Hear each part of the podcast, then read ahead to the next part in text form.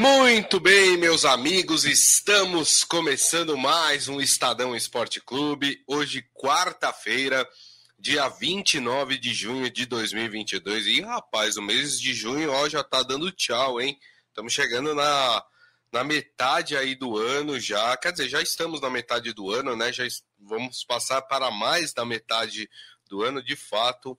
Esse ano de 2022 passando como um foguete aqui por nós, né?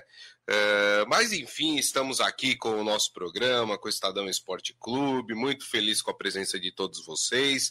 Aproveito e convido também a vocês a participar aqui do nosso programa através das mídias digitais do Estadão, Facebook, YouTube, também o Twitter. Quando tiver por lá, gente, tem um trabalhinho, ó, vou dar uma missão para vocês. Tem um botãozinho lá de compartilhar, um de curtir, né? Aperta esses botõezinhos aí, não custa nada, é só um clique aí no mouse, né? E isso faz com que o programa chegue cada vez mais e mais pessoas, né? Faz com que a nossa família aqui do Estadão Esporte Clube aumente. Combinado, turma? Então é isso. Bom, hoje a gente vai falar muito sobre Libertadores, sobre Sul-Americana. Teve o um empate do Corinthians com o Boca Juniors, com um pênalti perdido pelo Roger Guedes teve, infelizmente, mais casos de racismo, é, discriminação. Aliás, tivemos até saudação nazista, para vocês terem ideia, é, é, durante o jogo do Corinthians, né, por parte da torcida do Boca Juniors. Vamos falar também do empate do Atlético Mineiro com o Emelec, 1 a 1 Teve o Inter ontem que tomou um sapeca iaiá do Colo-Colo lá no Chile, 2 a 0 ficou mais difícil para se classificar. E claro, vamos falar dos jogos de hoje. Tem Palmeiras em campo, Palmeiras lá no Paraguai vai enfrentar o Cerro Portenho. Tem também pela Sul-Americana o Santos na Venezuela enfrentando o Deportivo Tátira. Então, assunto é o que não falta aqui no nosso programa hoje. Mas antes, claro, deixa eu cumprimentar ele que está de volta aqui, Robson Morelli. Tudo bem, Morelli? Boa tarde, Grisa. Boa tarde, amigos. Boa tarde a todos. Antes de falar de todos esses jogos emocionantes, tristes, duvidosos. A gente, eu queria falar do Neymar, bem rapidamente. Neymar. Neymar que tem o seu contrato sendo reavaliado no PSG. Informação que nasceu no El País, o clube francês ainda não se posicionou de que o PSG não queria mais o Neymar para a próxima temporada. Manda para o Santos. Existe um contrato de três anos. Neymar ganha 4 milhões de euros por mês, isso dá 22 milhões de reais por mês. Não é tão simples assim acabar com todos os contratos que o Neymar tem no PSG. É... E o mesmo motivo que segurou o Neymar quando ele queria sair para o Barcelona, que é o contrato vigente, pode segurá-lo também no PSG, porque ele já disse que quer ficar. Existe um silêncio muito grande por todas as partes. Uhum. Mas o fato é que o Neymar está sozinho nessa, porque Mbappé não se manifestou, Messi não se manifestou, PSG não se manifestou, o Leonardo, que era diretor de futebol, saiu do clube, a comissão técnica do Poquetino ainda não diz mais nada. Então, é, é esquisito, é esquisito. E a gente sabe que onde há fumaça há fogo. Mas, até agora, existe um contrato vigente e o Neymar se prepara para se reapresentar ao PSG. Ih, rapaz. Ó, se o Neymar quiser voltar para o Santos, eu acho, eu acho que tem um espacinho para ele lá, não sei vai ter que disputar de posição lá, né? Porque tem o Léo Batistão, tem. Olha, é... ele Você acha que tem lugar no Santos pro Neymar? Ele jogaria fácil neste Santos. É... e ele não precisa mais de dinheiro, né? Ele jogaria até de graça, se fosse o caso, é nesse Santos. Ele tem outros negócios. É, inclusive o Instituto lá na Praia Grande, né? Exato. Que, que atende ali Júnior. 3 mil crianças é, é, uma decisão que ele vai ter que tomar e o pai dele sabe negociar, viu, gente? O pai dele também não é de perder negócio, não. O pai Verdade. dele é bom de negócio. O, o catariano lá é bom, mas o pai dele também é. Também, também. O seu Hélio está perguntando aqui: será que o Santos ou outra equipe aceitaria o Neymar problema? Eu acho que o Neymar não é problema, eu acho que o Neymar é solução para qualquer equipe no futebol brasileiro. Jogando né? futebol, ele só sobraria aqui. É, exatamente. Muito bem. Bom, a gente vai acompanhando essa história do Neymar, claro, é, todas as repercussões, todas as decisões, tudo que acontecer em relação a esse caso Neymar, claro, você já sabe, né? Que você vai ler primeiro no Estadão. Então, lá no, no, na nossa página de esportes, na editoria de esportes, estadão.com.br, tudo que acontecer com o Neymar, você vai ficar sabendo por lá com a equipe do Robson Morelli. Muito bem. Bom, vamos começar falando então de Libertadores, né? Tivemos aí o início da fase de oitavas de final da Libertadores ontem, né?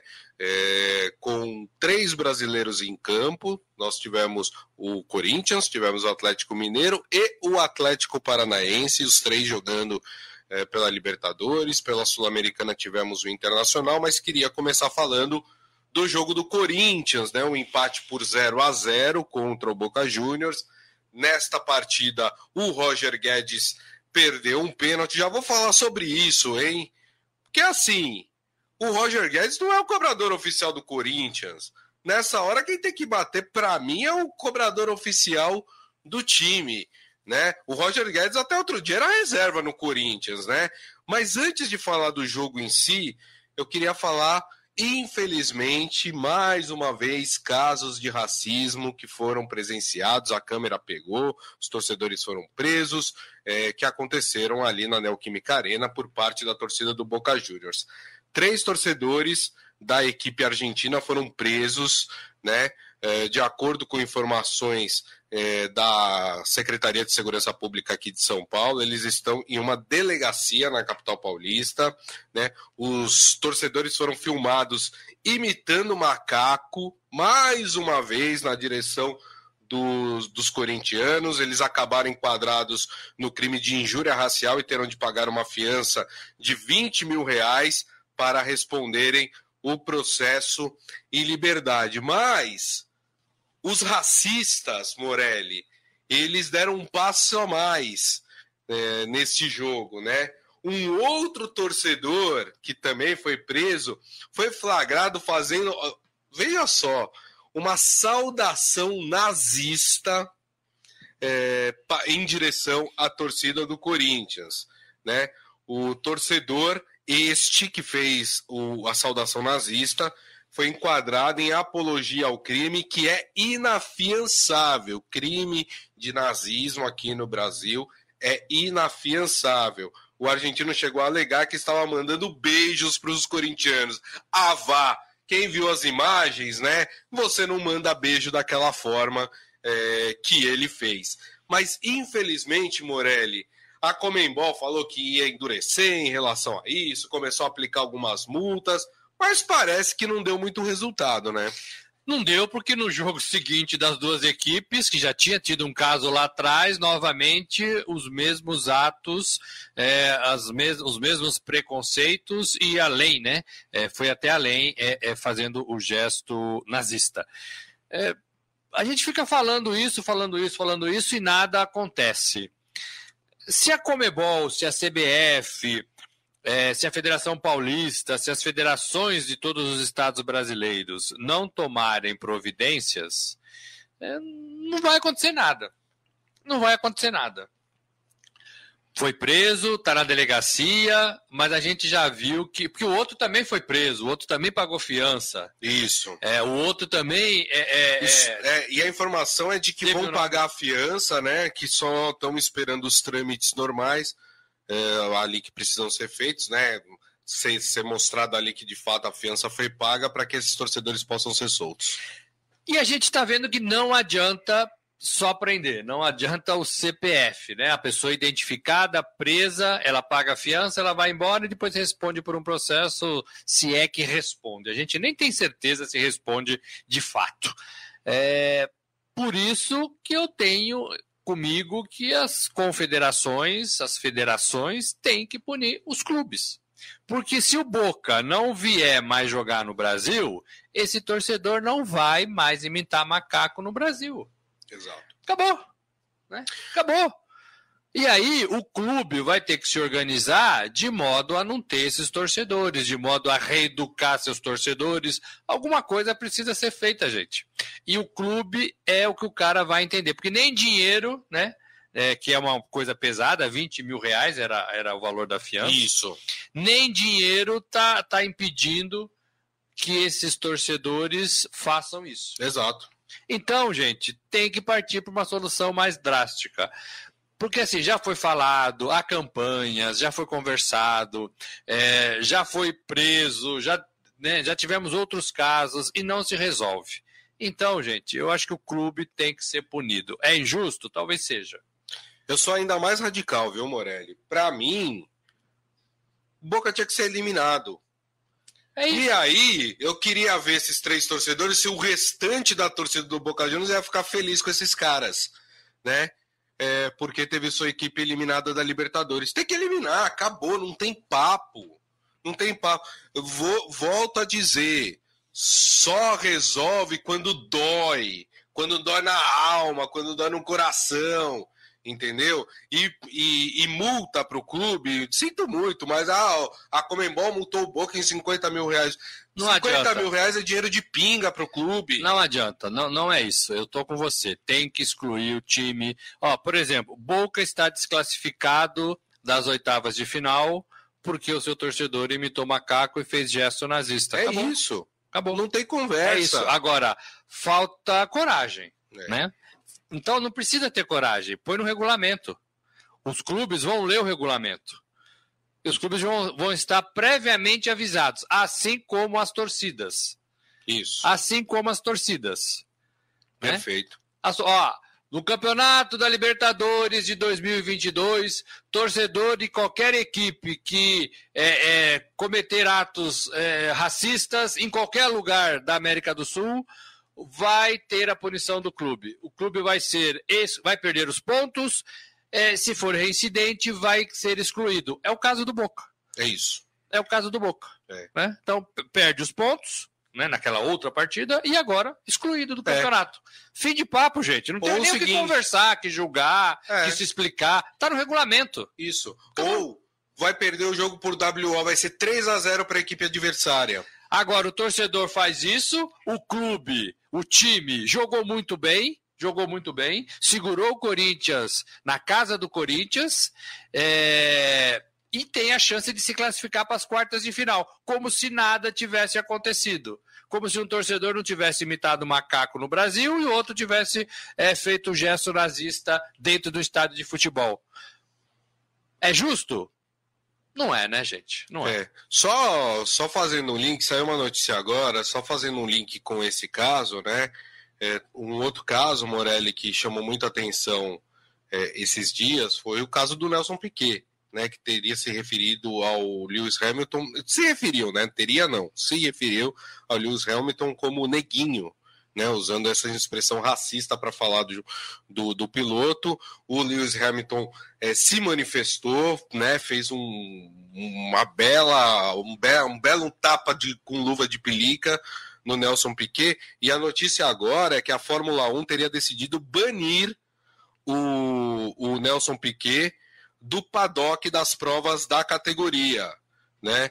Uh, o, o, Nelson Piquet hoje é, comunicou, é, divulgou um comunicado, né, no qual ele minimizou aí a frase que ele falou, rejeitou a imputação de, de racista, pediu desculpas, enfim, mas parece que a Fórmula 1 vai excluir. Ou o que, que isso quer dizer? Quer dizer que o Nelson Piquet não vai poder mais participar de qualquer evento ligado à Fórmula 1. Essa informação é da BBC, tá? é da BBC, a BBC que traz essa informação de que a Fórmula 1 teria decidido então excluir o Nelson Piquet aí de qualquer evento organizado por ela, Morelli. Ele fez um comunicado hoje, o Estadão está tentando falar com o Nelson Piquet, mas ainda não conseguiu. Ele fez um comunicado oficial pedindo desculpas para Lewis Hamilton, chamou Lewis Hamilton de neguinho ao, ao, falar de uma manobra que ele fez é, no ano passado numa corrida. É, e, disse, e disse que neguinho é uma palavra usada aqui no Brasil para se referir a cara, a pessoa. E ele disse que foi muito mal traduzido na, no, na, nas redes sociais pelo mundo afora. O Lewis Hamilton falou que é preciso combater esse mal né, do racismo é, na sua raiz, na sua alma, nas expressões que estão enraizadas nas pessoas, como neguinho. Né? Como chamar alguém de neguinho. É, E e o Nelson Piquet tem, tem é, é, responsabilidade nisso e também tem que sofrer punições como essa que a BBC está anunciando se for realmente confirmado.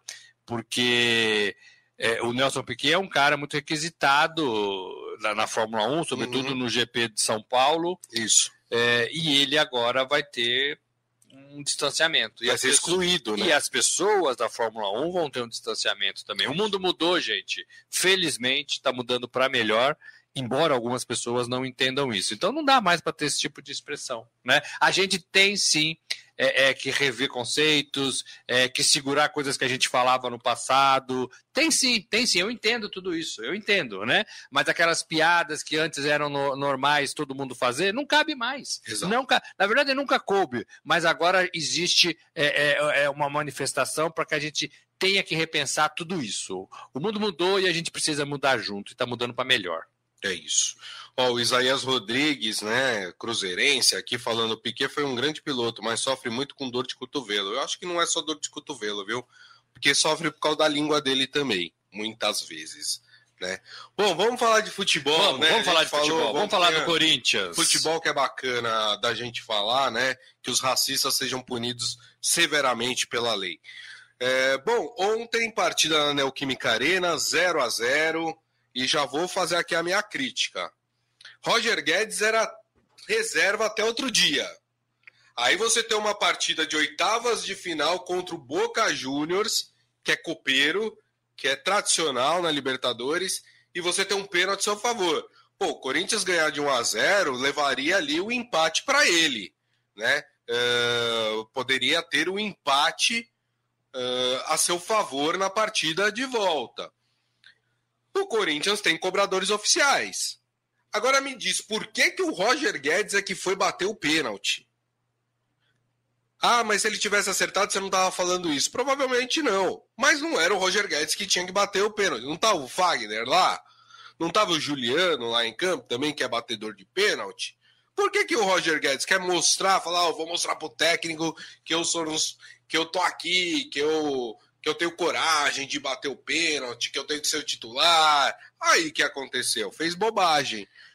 E aí, Morelli? Ou que ele quer ser o artilheiro do campeonato e precisa dos gols para fazer é, esse tipo de, de, de, né, de honraria, né, de ser artilheiro do campeonato, que é o que todo artilheiro pensa, todo cara de frente pensa.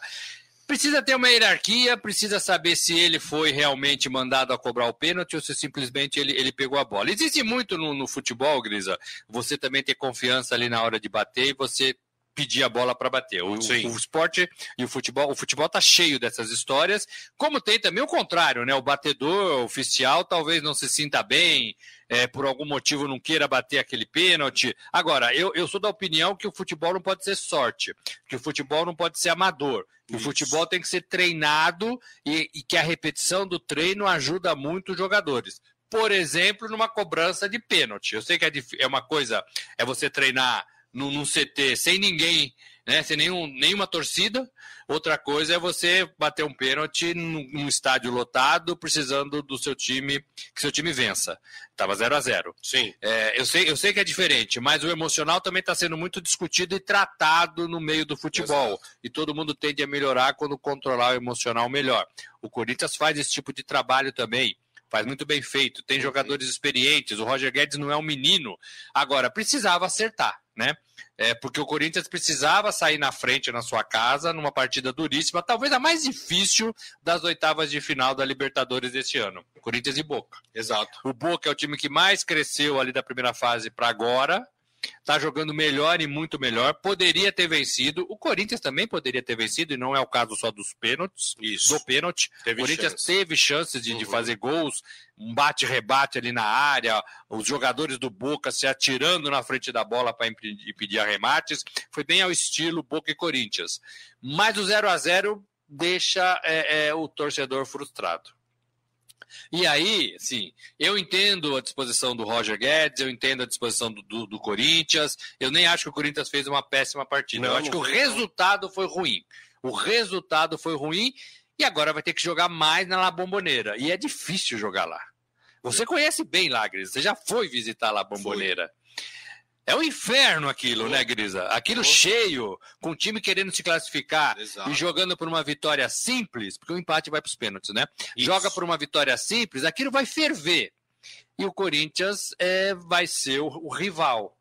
Pode ganhar? Pode ganhar. Pode empatar e para os pênaltis, confiar no Cássio e nos seus batedores? Pode. Mas tem que treinar e tem que tentar impedir que o Boca ganhe na volta. Acho que a situação do Corinthians, penso que a situação do Corinthians ficou muito mais difícil, muito mais difícil. E o Boca vai ter a volta de alguns jogadores importantes aí para a partida de volta aí na, na bomboneira, né?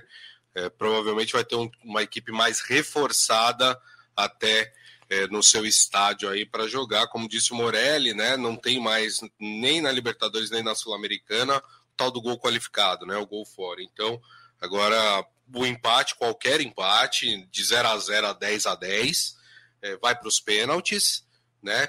É, e vitória simples de alguma das duas equipes, né? Dá a classificação à equipe que vencer a partida. Não é uma é, tarefa é, das mais complicadas para o Corinthians, né? Como a gente falou, vitória simples, o Corinthians, ou até indo para os pênaltis e vencendo os pênaltis, o Corinthians pode classificar. Mas é muito complicado jogar com o Boca lá, é muito complicado. O Boca é um time copeiro, né? é um time que está acostumado a Libertadores, é, e aí esses. É, to, toda essa atmosfera, né? acaba, de certa forma, isso a gente está falando antes da partida começar, favorecendo, de certa forma, o time do Boca Juniors. Sim, joga em casa e joga diante da sua torcida. É o inverso do que a gente viu ontem na Neoquímica Arena com, com o torcedor lotando, né? O torcedor do Corinthians lotando o estádio. Gostei muito do William atuando mais pelo meio, é. driblador, mais perto do gol. Que se machucou, né? É, mas ele fez ótimas jogadas antes é. de se machucar. Ele tem se machucado, tem alguma coisa ali que ainda mas foi falta azar, na preparação né? jogo de dele. Ele caiu é, em cima é, do ombro, é, deslocou, deslocou, o ombro, ombro né?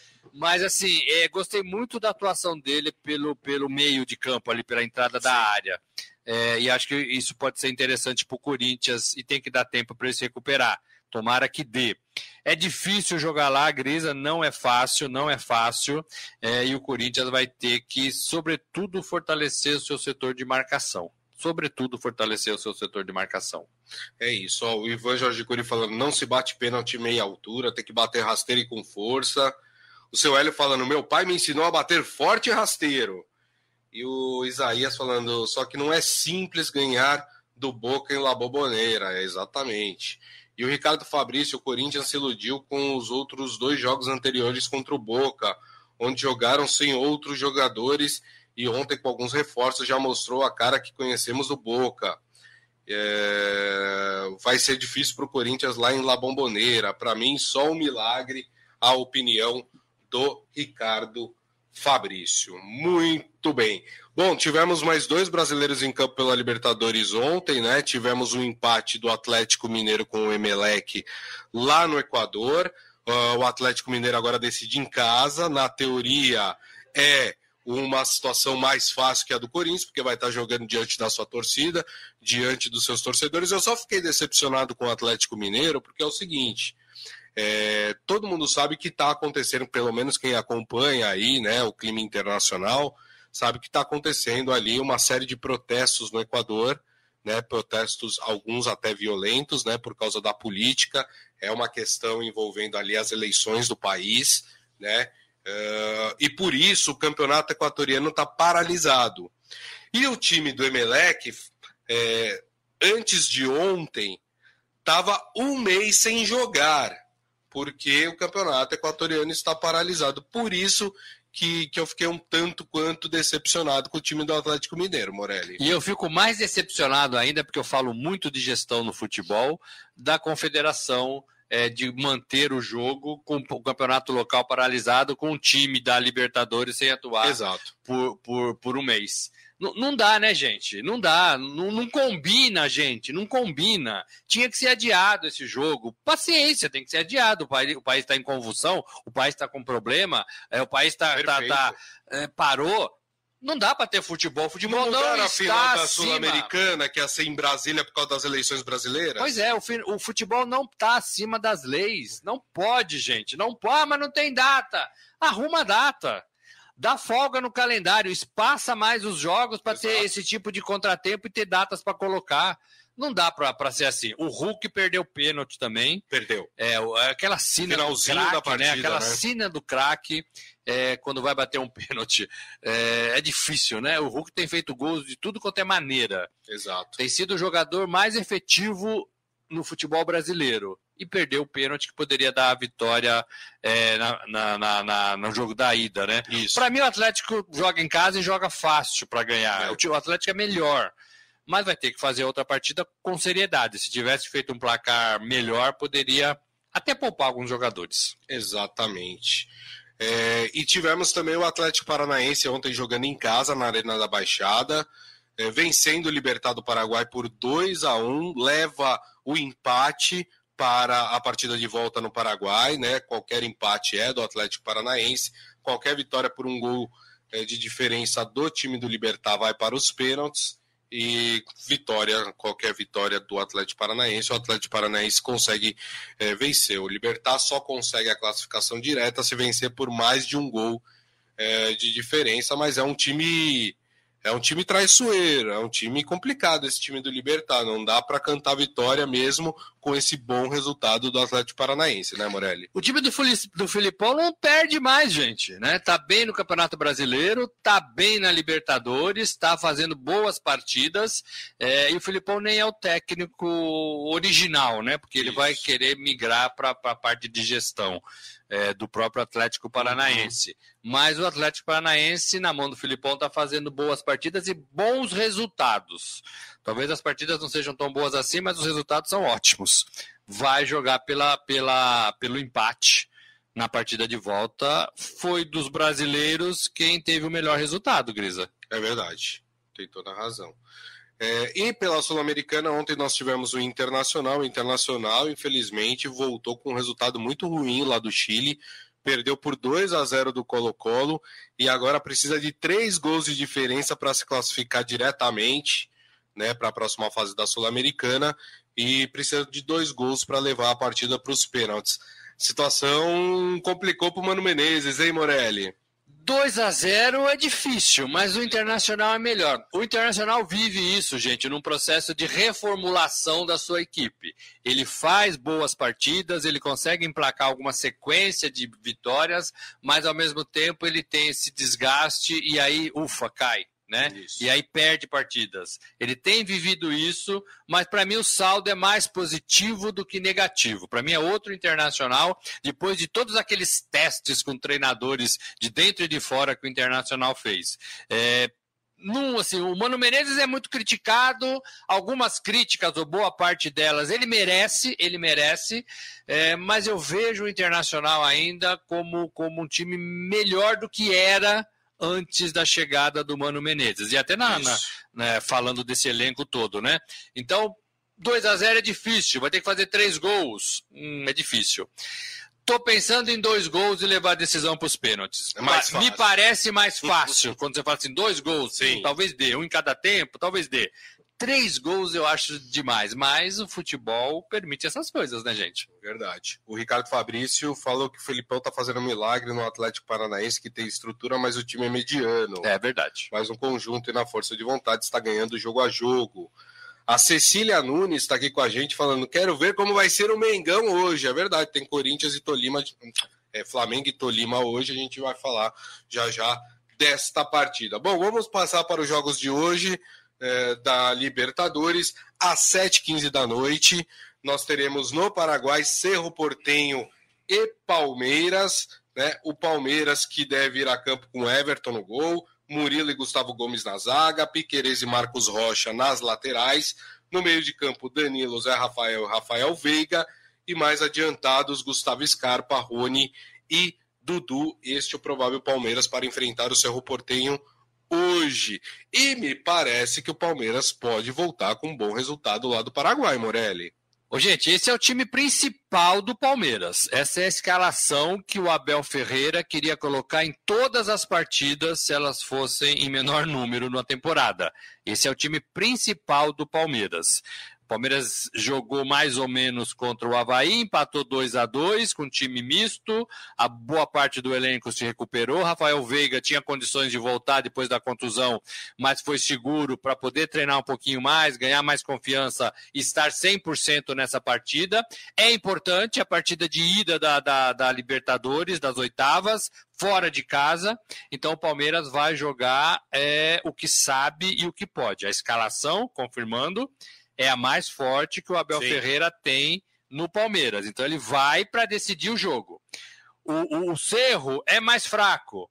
O Cerro é, é comandado pelo Arce, Tique Arce, lembra dele? Tique Arce foi lateral, foi lateral do Palmeiras, foi lateral do Grêmio.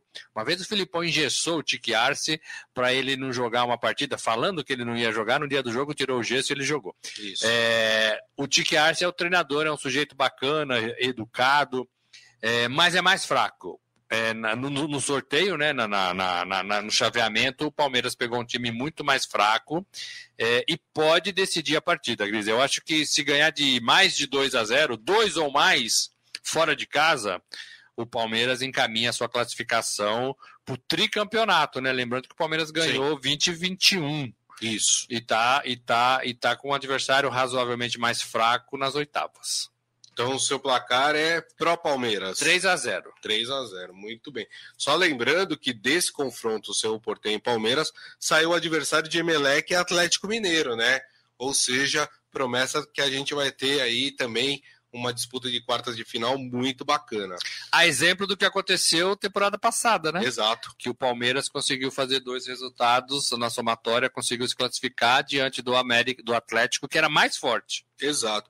E hoje tem um jogo que não só flamenguista vai estar ali de olho na televisão, mas o corintiano também. Né? Hoje, às nove e meia da noite, nós temos Tolima e Flamengo, jogo que acontece na Colômbia. Eu estou falando do corintiano porque o próximo é, o adversário de Tolima e Flamengo sai exatamente do confronto entre Corinthians e Boca Juniors. E esse Flamengo é, contra o Tolima, Morelli, o nosso querido Isaías, ele, aliás, o Ricardo Fabrício acha que com o Dorival Júnior o Flamengo vai atropelar o Tolima. Esse também é o seu pensamento? Olha, o Flamengo joga sem nove é, é, jogadores, todos machucados ou suspensos é, jogadores importantes, alguns, alguns deles. É, e também o técnico Dorival Júnior foi impedido de ficar ali à beira do gramado por uma punição quando estava ainda no Ceará, na Sul-Americana. Então, é um Flamengo também cheio de problemas, cheio de problemas, do técnico aos jogadores. E é um Flamengo ainda questionado, é um Flamengo que ainda deve para sua torcida, é um Flamengo que precisa, gente, precisa se acertar, agora que trocou de treinador, precisa se acertar e dar uma resposta dentro de campo. Ainda não deu. Eu penso que tem melhorado algumas partidas, não durante os 90 minutos. Gabigol vive ali uma fase, né, mais ou menos como faz gol, também perde pênalti, que é uma coisa que ele não perdia, né? Ele bate muito bem pênalti. É, então, isso é um pouco a confiança do jogador e um pouco o momento do clube. O Tolima, gente, não é mais aquele Tolima que ninguém conhecia, que foi rotulado de um time pequeno, ruim, desconhecido, quando eliminou o Corinthians na versão lá passada da Libertadores. Ah, o Corinthians perdeu a, classificar, pré-classificação né, da Libertadores para um time chamado Tolima, que ninguém sabia quem era. Né? Esse Tolima, desde então, ele faz temporadas um pouco mais sólidas, é um pouco mais consistente, cresceu, se organizou. Então, o Flamengo precisa, precisa é, tomar um pouco de cuidado pelo Tolima e pela fase que vive, que não é boa. Perfeito. Eu não espero, eu não espero assim é, facilidade desse Flamengo. Não espero. Então eu acho que o Flamengo, se conseguir um resultado que não seja derrota, vai ser muito bem-vinda. Estou falando do empate. Tá. Muito bem-vinda, porque aí tenta decidir na sua casa com mais força, é, jogando tudo, tudo que sabe, tudo que pode, tudo que o torcedor espera. A torcida foi no aeroporto ontem dar as boas, né, boa viagem para o time, Exato. aquele apoio. Exato. O Ivan Jorge Cury acha que o Tolima vence por 1 a 0 o Flamengo, hum. e ele tá com o Morelli, acha que o Palmeiras vence 3 a 0 o time do Cerro Porteiro. Eu vou dar meu placar, eu acho que vai ficar 1 a 1 1 a 1 Flamengo a 1. e Tolima. Muito bem. Quero saber o seu placar desse jogo do Santos hoje pela Sul-Americana, hein? O Santos joga na Venezuela contra o Deportivo Tátira, jogo às nove e meia da noite. O Santos muito desfalcado, né? Na segunda-feira, o Santos é, noticiou que é, dez jogadores estavam fora dessa partida, né? Ou por problemas físicos, ou porque precisam se recuperar aí é, fisicamente, enfim. Então é um Santos muito modificado para jogar contra o Deportivo Tátira pelas oitavas de final da Sul-Americana. O Santos que deve ir a campo, olha só, time bastante modificado. João Paulo no gol, Velasquez e Kaique na zaga, nas laterais, Auro e Lucas Pires, é, no meio de campo, Camacho, Vinícius Anocelo e Bruno Oliveira. E na frente, é, Juan, Brian Angulo e Ângelo. Esse o Santos que vai jogar contra o Deportivo Tátira. Mesmo com todas essas mudanças, Morelli, dá para o Santos vencer o Tátira lá na Venezuela? Ô, Grita, já foi o tempo que times brasileiros venciam fácil rivais da Venezuela, né? É, já foi o tempo, já foi o tempo. Esse Santos, é, ele, ele, ele me confunde, porque tem hora que ele faz boa apresentação, aí você fala é. assim, pô, o Santos melhorou. E tem hora que o cansaço bate, o time, não, o time erra tudo, o time não consegue se posicionar em campo é, e fica pelo caminho. O Santos vive isso, né? Então é muito difícil prever partidas do Santos, ou até achar que o Santos é mais forte do que o Tátira eu, eu, eu acho que se equivalem. Né? E eu acho até que pode até ganhar de 1 a 0 tá. por ser um time brasileiro. É, mas assim, é, é, muito, muito dúvida de tudo é, que o Santos pode apresentar. É uma grande interrogação, né? É, é. É, e, e, o Santos, assim, o Santos não, não focou né, num campeonato. Eu acho que o Santos tinha que focar no, no campeonato brasileiro. Admitir isso é, e o Bustos tinha que fazer um time forte no Campeonato Brasileiro, que é o campeonato que rebaixa. Esse ano o Santos não cair é muito bom. Pagar, é. pagar as contas é muito bom. Tentar ter um time para depois ser reforçado para 2023 é muito bom. Verdade. Então eu acho que esse é, esse, esse é o caminho do Santos. Né? Eu não sei se, se a Libertadores tem que motivar tanto o Santos assim. É claro que ganhar é dinheiro, né? É time que passa ganha 7 milhões.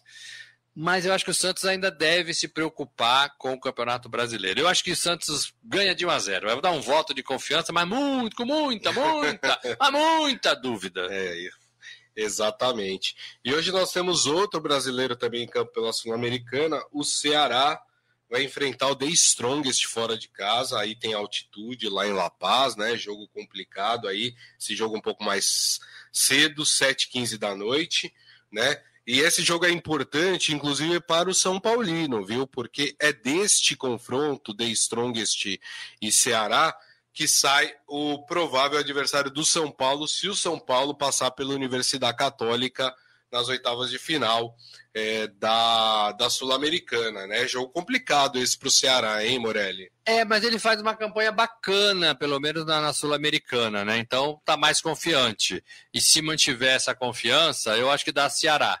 E se o São Paulo conseguir também fazer o seu papel na Sul-Americana, aí vai ter mais um confronto de brasileiros lá adiante, né? Ceará e São Paulo.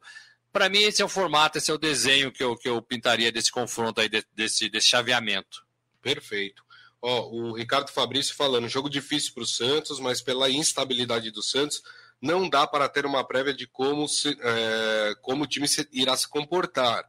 Mas ele torce para que o Santos vença por 1 a 0 e o Ivan Jorge Cury falando que o Santos é uma caixinha de surpresa. Como disse Pelé um dia, né? É. Sobre o futebol, não sobre o Santos. Exatamente.